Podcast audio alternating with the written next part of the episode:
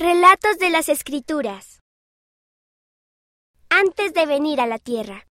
Antes de nacer, vivíamos en el cielo con nuestro Padre Celestial.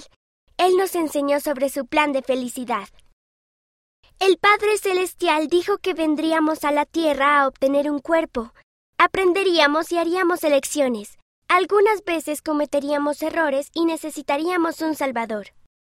El Salvador nos enseñaría cómo vivir, y cuando hiciéramos una elección equivocada podríamos arrepentirnos. Jesús dijo, heme aquí, envíame. El Padre Celestial lo escogió para que fuera nuestro Salvador. Jesús prometió venir a la tierra para salvarnos. Puedo seguir a Jesús. Algún día podré volver y vivir con nuestro Padre Celestial.